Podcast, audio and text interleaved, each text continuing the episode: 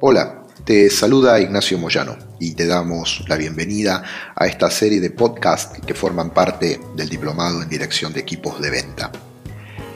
Como seguramente ya sabes, nuestro diplomado está, estructurado en tres módulos. El primero, liderazgo y motivación. El segundo, mejora del desempeño. Y el tercero, plan de ventas. Es importante que además de las clases a las que vas a asistir o ya has asistido tal vez, eh, tengas en tu mano el manual y empieces revisando el índice para hacerte una idea de los contenidos. Un manual no es una novela, no es tan necesario que uno empiece en la página 1 y termine en la 80 habiendo leído todo. Es válido en un manual consultar primero el índice, ver qué es lo que es más interesante, más pertinente para tu caso particular e ir directamente a ese tema. Vamos entonces a, nuestro primer asunto, esto del, del liderazgo. Naturalmente, cuando hablamos de liderar, estamos hablando de personas, de influirlas, de inspirarlas, de coordinarlas, guiarlas, ayudarlas hacia un objetivo o un propósito. Ya lo vamos a ver en un próximo audio, la diferencia entre grupo, organización, equipo y equipo de alto rendimiento. Pero es muy importante en esta primera parte que entendamos que el liderazgo es un asunto que tiene que ver con la coordinación y la inspiración de seres humanos. Ahora, cuando uno inspira y coordina, antes que eso, es importante que exista un propósito.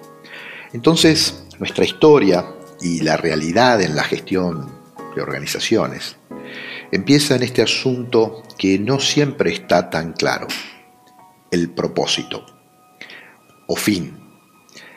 En el mundo del management, el propósito o finalidad puede adquirir básicamente tres nombres. Visión, que habitualmente se atribuye al largo plazo y a la razón de ser de una organización. Puede asumir un segundo nombre que se llama meta. Meta es un propósito que está en un periodo de tiempo ya no tan lejano. Y finalmente el término objetivo, que es un propósito que se sitúa en un momento determinado del futuro. Entonces hay una primera distinción entre visión, meta y objetivo. Visión es para el largo plazo, es una enunciación un poco más abstracta, no tan específica. Una meta es un propósito para un mediano plazo y es una enunciación de un propósito que se refiere a un periodo de tiempo que está en el futuro, por ejemplo, por decir algo, el próximo semestre o los próximos dos años. Y finalmente, el término objetivo, que es un propósito que se refiere a un momento específico del tiempo, a un momento, a un punto del tiempo. Y tiene que tener, además, dos componentes fundamentales, unidad de medida y, valga, unidad de tiempo. Vos fíjate que no es casual el término. Cuando estamos de acuerdo en qué momento vamos a ejecutar una determinada actividad de una determinada forma preestablecida, es que estamos hablando de objetivo y ya no es tan subjetivo. La unidad de medida y la unidad de tiempo nos ayudan a coordinar mejor con otras personas un determinado tema. Para finalizar entonces esta primera parte, resaltemos los dos conceptos más importantes. El primero, antes que nada, antes que hablar de organizaciones, de individuos, de tareas, es fundamental que tengas en claro tu propósito, independientemente del nombre que asuma. Toda nuestra historia del liderazgo y la coordinación de organizaciones empieza en este asunto imprescindible, que es tener en claro el para qué, el propósito.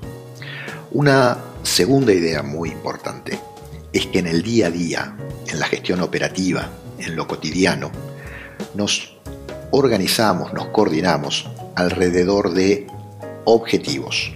Los objetivos son propósitos que se refieren a una unidad de tiempo y a una unidad de medida específica. Y sin esta definición, la cosa no es que se haga complicada, sino que se hace imposible y en vez de coordinar, lo único que hacemos es tender a la desintegración organizacional. En lo cotidiano, el propósito indispensable es tener en claro el objetivo. En el próximo audio analizamos las tareas, los distintos tipos de tareas, cómo los vamos a agrupar. Te espero ahí. Gracias.